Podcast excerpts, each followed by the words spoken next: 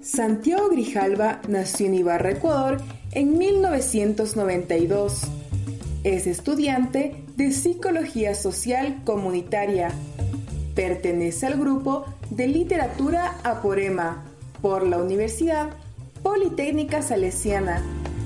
Publicó su primer poemario, La Revolución de tus Cuerpos, en 2015, bajo el sello El Ángel Editor. En la antología de poesía española contemporánea y lo demás es Silencio Volumen 2, Chiado Editorial Madrid 2016. Participó como invitado en el Festival Internacional de Poetas Poesía en Paralelo Cero Ecuador 2016.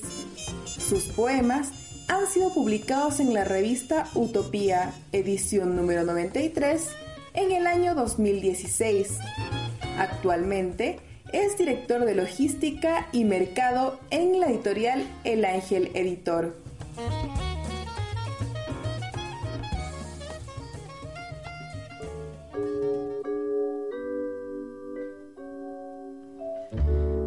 Muy buenas noches, Santiago, y bienvenido a Cafés con Letras. ¿Cómo estás? Buenas noches, gracias por esta invitación. Un, gusto estar acá. Un placer tenerte aquí. Arreglos para la historia es tu última publicación. ¿De dónde viene este título y cómo llegaste a él? Arreglos para la historia es un intento de retomar todo esto que ha ido pasando, circundando en la mente siempre. Y es como buscar, como dice el título, esos arreglos que puedan acomodar esa sensibilidad y darle un espacio, un lugar, y entenderla de diferente forma. ¿Qué ha cambiado en el poeta Santiago Grijalva desde la publicación de su ópera prima en 2015, La revolución de tus cuerpos? ¿Qué crees que ha cambiado? ¿Qué creo que ha cambiado? Yo creo que uno va creciendo de diferente forma, es decir, se va haciendo de, de otro tipo de percepciones, se va fijando un poco en, las, en los detalles, no necesariamente externos, sino de uno mismo. Entonces uno se encuentra en este andar de, de buscar un significado a todas las cosas que han ido pasando y resignificarlas, por así decirlo.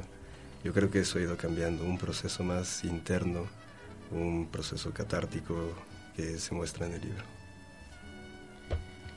¿Cuándo rompe el silencio un poeta? ¿Cuándo crees que despierta un poeta? Yo creo que un poeta eh, nunca sale del silencio. Lo ve como una necesidad que predomina siempre, porque en el silencio uno no sabe lo que va a pasar, uno no entiende eh, la connotación de los símbolos que hay al lado y el silencio puede darse como un vínculo para entender una parte mínima de esta, de esta belleza que es la naturaleza a veces, que es encontrarse con uno mismo y rebuscar a veces en el cajón de la infancia.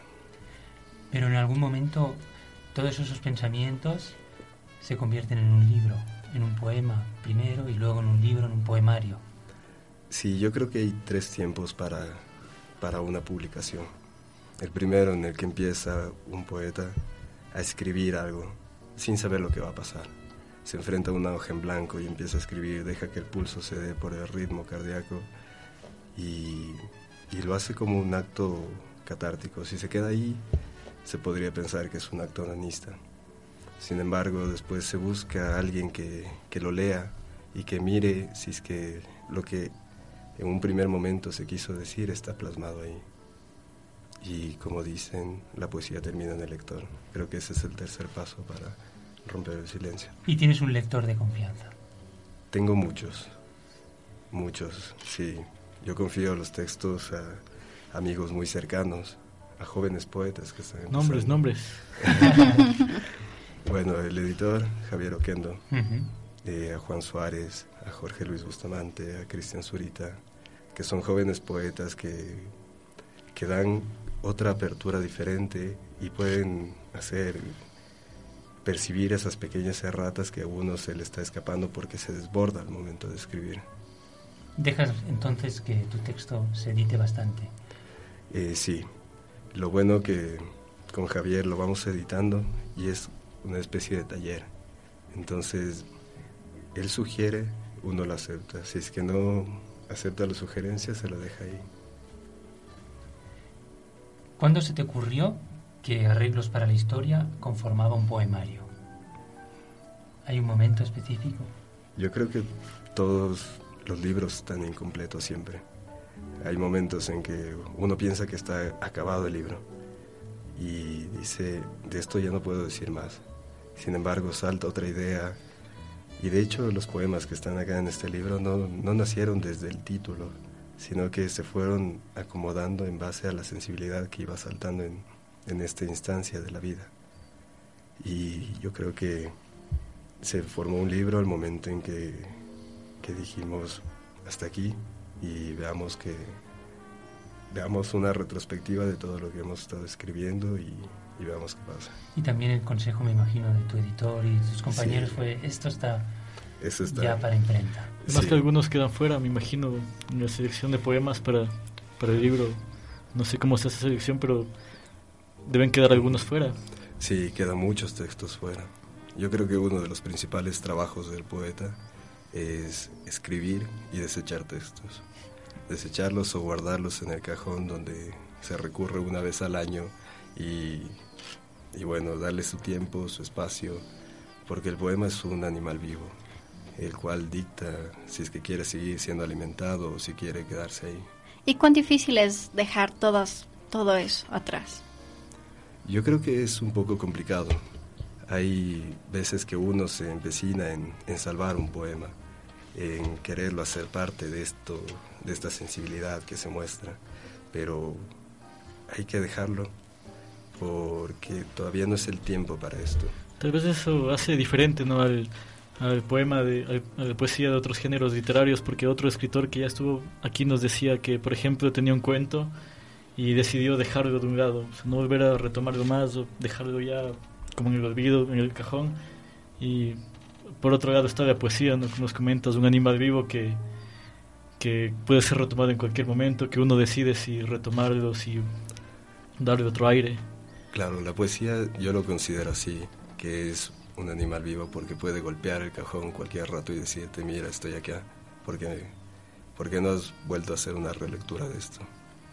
Sin embargo, yo creo que en otros tipos de género, en la novela especialmente, uno necesita de escribir más, escribir mucho más y basarse mucho en los detalles pequeños. ¿Y cuáles han sido tus referentes en, la poesía? Uy. Eh, yo creo que uno de los principales poetas que me influenció fue Juan Gelman. Eh, y bueno, en el camino me he ido encontrando grandes poetas ecuatorianos, Jorge Enrique Adum, eh, el mismo Javier Ocando Troncoso, que admiro mucho su poesía. Ha ido de una sensibilidad que, que llega a la gente y ha sabido llegar para decirme, mira, en la cotidianidad también se pueden encontrar estas cosas. ¿Y sin qué autor no existiría arreglos para la historia? sin qué autor. Yo creo que más un autor personal de la familia que es por el que salta el primer poema, que es mi abuela. ¿Hay alguna ordenación premeditada en este poemario? Eh, yo creo que sí. Y no fue premeditado tal vez, pero se fue acomodando así. Hay dos tiempos en, eh, en, arreglos. Eh, es una etapa en la que la primera parte recordamos mucho la infancia, ese temor a la muerte, esos familiares que, que se han ido, que no conocimos. Y después hay una reivindicación del tiempo. Eh, hablamos del presente, o sea, hablamos de la historia como una historia que nos va ocurriendo al día a día y se va acomodando y se van dando arreglos en, esta, en este vivir. En tu primer poema de Arreglos para la Historia, revelas que el abuelo de tu abuela era pintor, tatarabuelo. Mi tatarabuelo. ¿Qué crees que conservas del tatarabuelo pintor? Yo creo que un recuerdo, porque nada relacionado al dibujo ni la pintura. El apellido. Yo no estoy de acuerdo con lo que dices porque creo que sí que pintas cuadros. Creo que dibujas. En tu poemario y quizá ahí, como dices tú en, tu, en este poema, hay una memoria que no se olvida, ¿verdad? Mm. Hay un remanente que, que va pasando de generación en generación y bueno, en la psicología se dice, lo que no procesa se hereda. En esos versos del poema Tatarabuelo escribes, tal vez por no entender los colores me he quedado sin ellos. ¿Sigues creyendo que no entiendes los colores? Sigo entendiendo, sigo creyendo eso. ¿Y crees que es posible entenderlos? Yo creo que desde el punto en que te, que te dispongas a entenderlos, si te dispones a entenderlos como un color abstracto, como el concepto en sí, yo creo que se los puede entender. Pero no es lo mismo ver un cabello negro en, una persona que va por la calle que verlo en tu pareja. El otro día hablábamos con, con Robalino y él nos comentaba que la poesía sobre todo es intuición. Eh, me remito otra vez a esa idea de entender los colores. Eh, ¿Se puede entender también el verso o se queda ahí? Lo que quiero decir es que no se puede racionalizar, ¿verdad? Se queda en el, en el papel y es producto de esa intuición y no hace falta entenderlos, ahí está. Igual pasa lo mismo con los colores, ¿no?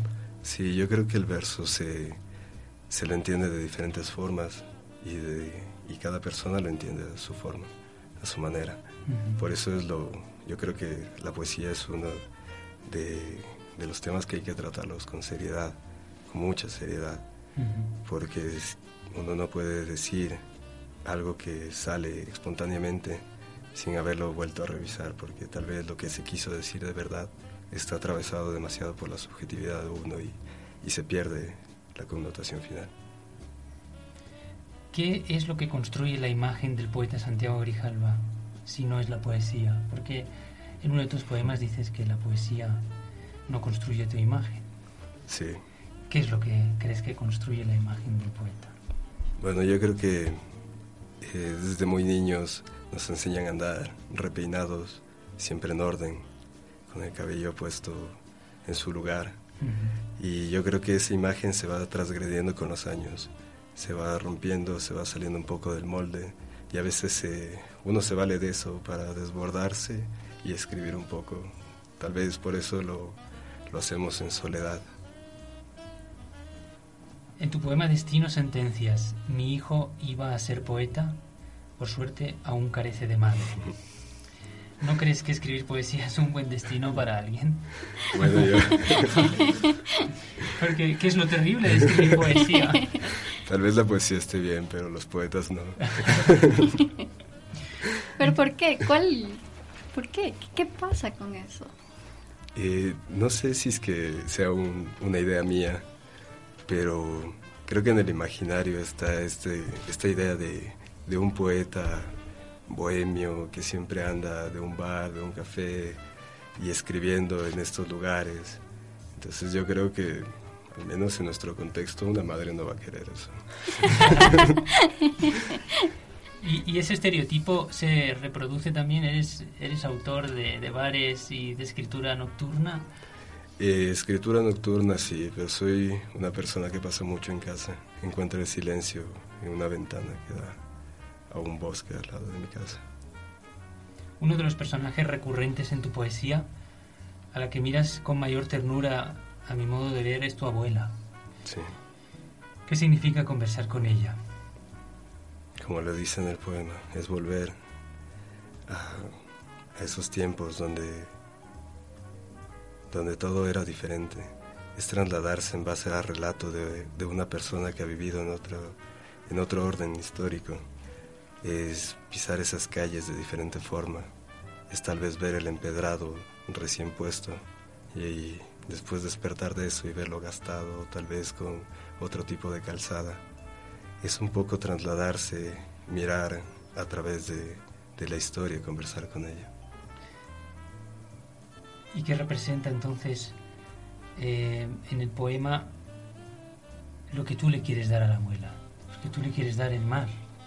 Mi abuela nunca conoció el mar y por eso ella siempre tuvo que vivir en la zona de la sierra y, nunca tuvo la oportunidad de, ir a conocer el mar.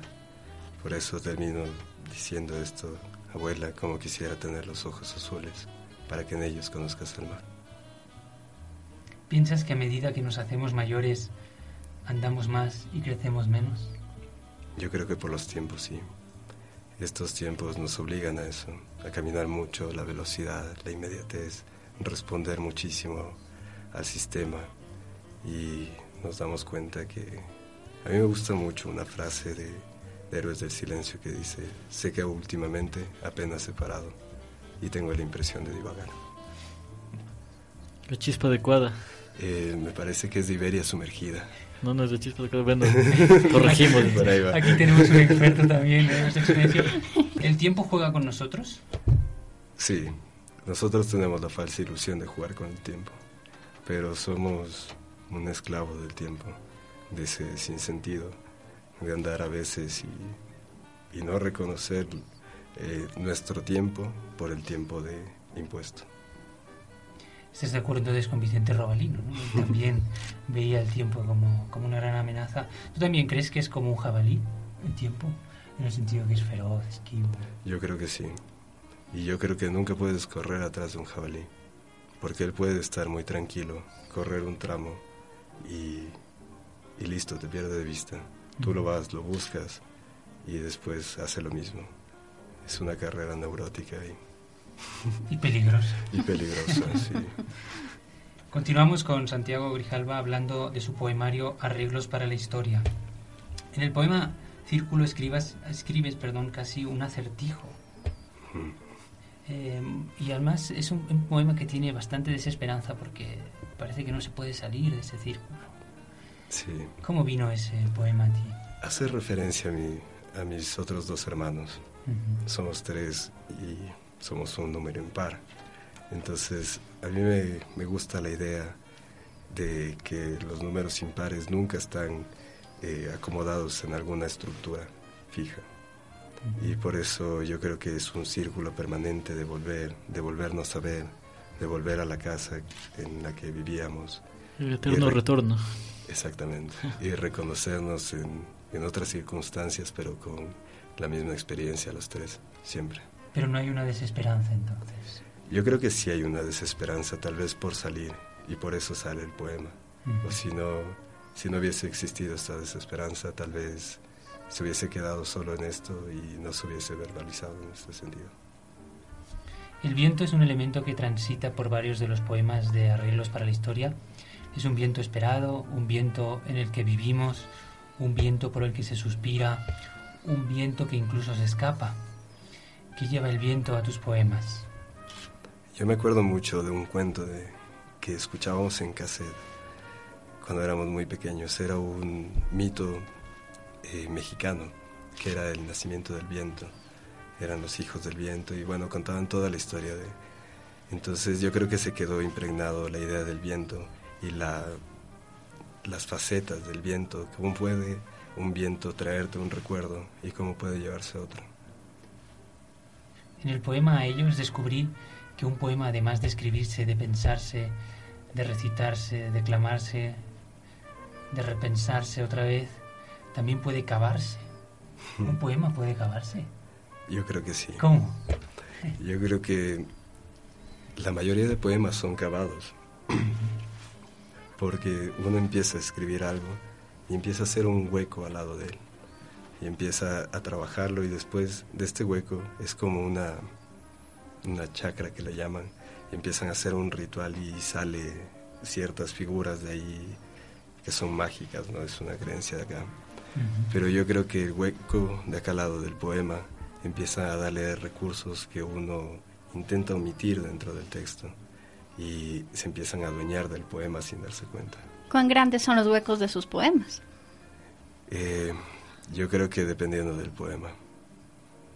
¿Cuál es, cuál es el poema? Ya, ya que estamos en eso. En este juego, en este juego de huecos.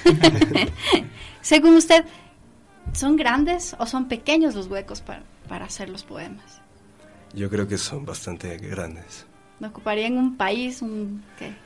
Yo creo que, bueno, eh, es necesario siempre fundar una ciudad y es necesario darle un nombre. Y ahí empiezan a salir estos huecos y empiezan a ver dónde salen. Es decir, si los situamos en una plaza, ¿qué va a salir de ahí? Si los situamos en el parque, tal vez no recuerda cuando somos niños. o tal vez nos griten revolución si están en las plazas. ¿Se desangra la voz poética de Santiago cuando escribe sus versos? Yo creo que se desborda. ¿Has intentado pintar un cuadro? Lo he intentado. Sí, he tenido de maestro a mi hermano, que con mucha paciencia y bueno, con mucho ojo de amor me ha dicho que ha quedado bien, pero yo creo que está bien de portalápices. ¿Qué, qué, qué has intentado pintar, por ejemplo? Bueno, intenté pintar alguna mano, algún rostro, pero bueno, las perspectivas no son lo mío. ¿Tus poemas empiezan en una imagen? Porque dices que dibujas los sueños en acuarela. Yo creo que empiezan en imágenes, en pequeñas cosas, siempre. ¿Has pensado en ilustrar tus poemas? Eh, lo intentamos, de hecho, con mi pareja ahora. Sí, es un, libro que está escribiéndose. Primicia. Primicia, otra primicia, y yo creo que le ha dado otro giro, porque la lectura de ella y el intentar ponerlo en dibujos le da otro tipo de perspectiva, le da un poco más de, de trabajo para uno mismo también, en cosas en que fijarse, en lo que se está diciendo. Pero son discursos paralelos, ¿verdad? Totalmente. Al final, parece ser que irá por un lado quizá la ilustración y el poema por otro, o se van a encontrar en algún punto. Yo creo que lo lindo fuera que nos encuentren, porque ahí se viera la, las facetas del poema que puede cumplir, estas perspectivas, el, el otro lado, el lector que lo, lo ilustra. ¿Cuándo saldrá el...? Bueno, eso es, fecha o es algo? no, no, todavía está trabajándose. Lo que puedo decir es que es un poemario que quiero mucho, está dividido en tres partes. Y bueno, ahí está la premisa. ¿y, la, ¿y la técnica de ilustración? Porque como hemos tenido últimamente a Miguel Villafuerte, que es un ilustrador también del país, y nos habló de varias técnicas, por eso sabemos algo más. si no, no tendríamos ni idea. ¿Sabes cuál es la técnica que se va Bueno, lo hemos... Eh, deseamos que sea el dibujo hecho a mano, a carboncillo, ah, y manejar esta, los colores monocromáticos siempre, para darle este sentido también. Y aún en este poemario sigues trabajando, jugando con, como ya lo mencionaba Mark, con la infancia, que siempre haces referencia en, tus poemas. Eh, la temática ya va totalmente distinta. Yo creo que siempre va a ir tocando un poco, pero se aleja un poco de la temática de la infancia. Se basa en, en la ciudad prácticamente, en la percepción de la ciudad, en el exilio, estamos sacando mucho. por eso estaba tratando de sacar la, primicia para Cafés con pregunta también. Y bueno, y como qué títulos he ido pensando para este nuevo poemario. ¿Cuál será el primero y el segundo? ¿Cómo amortizamos el dolor para los años próximos? Porque eso sugieres en uno de tus poemas. Sí, yo creo que uno cuando es muy chico no entiende el dolor. Y yo creo que a mi edad no entiendo lo que es el dolor y por eso lo vamos haciendo como una constante que se va acumulando y tal vez en algún momento lo podamos entender. ¿Continúa preocupándote crecer? Yo creo que sí, muchísimo. O sea, ¿te preocupa el futuro? Me preocupa el futuro, sí, pero me preocupa más crecer, perder esa inocencia, creo. Eso es un síndrome. Yo creo que sí, es el síndrome de Peter Pan, pero no creo que conste en el DSM-5, así que... Igual no quedaría bien en un verso. Bueno, sí, yo creo que lo he leído en algún verso. Puede ser. En, en, los versos del poema Poesía dices, la poesía sí existe sin poetas. Sí. No entendemos cómo. La poesía está ahí. Los poetas, el trabajo es verla y plasmarla. En Mito del Héroe aparecen héroes de Marvel, Odyssey, y aquellos antiguos como Hércules. ¿Con cuál te quedas, Hércules o Superman? Yo creo que Hércules. Creo que su no, no, no, no, aquí sí tengo que diferir totalmente y, y botar los micrófonos por, por los suelos. Superman toda la vida. Nada es broma. ¿Pero por qué? ¿Por qué Hércules? Bueno, yo creo que me gustaría más la idea de ser un Bruce Wayne, un Batman. Batman. Sí, pero bueno, no me quedaría el traje con esta concepción. Pero sí que hablas de Clark Kent. Sí, sí, sí. ¿Te identificas más con Clark Kent? Sí, siempre me avergoncé de mis lentes. Ajá. Entonces, yo uso lentes usualmente, pero me los quito. Muchísimas veces no me acostumbro. Por eso yo creo que fue Clark Kent con su faceta de, de persona, de periodista, y después se quita los lentes y hace el superhéroe. Por eso viene después la descripción, ese superhéroe poco ágil. A mí me pasa lo contrario, a mí me da vergüenza que me quiten las gafas. ¿Cuándo un garabato se convierte en verso para Santiago Grijalva? Yo creo que cuando se anda con la persona correcta. ¿En qué momento escribes? Hemos dicho antes que escribías, pero no has, has puesto un momento específico. Yo creo que eh, en cualquier momento que, que lo crea necesario. Hay poemas en este libro que han salido en un bus, en un café o en la habitación. ¿Y escribes con algún complemento más? Algún comple- sí, café. Cafés con letras. La cuña publicitaria.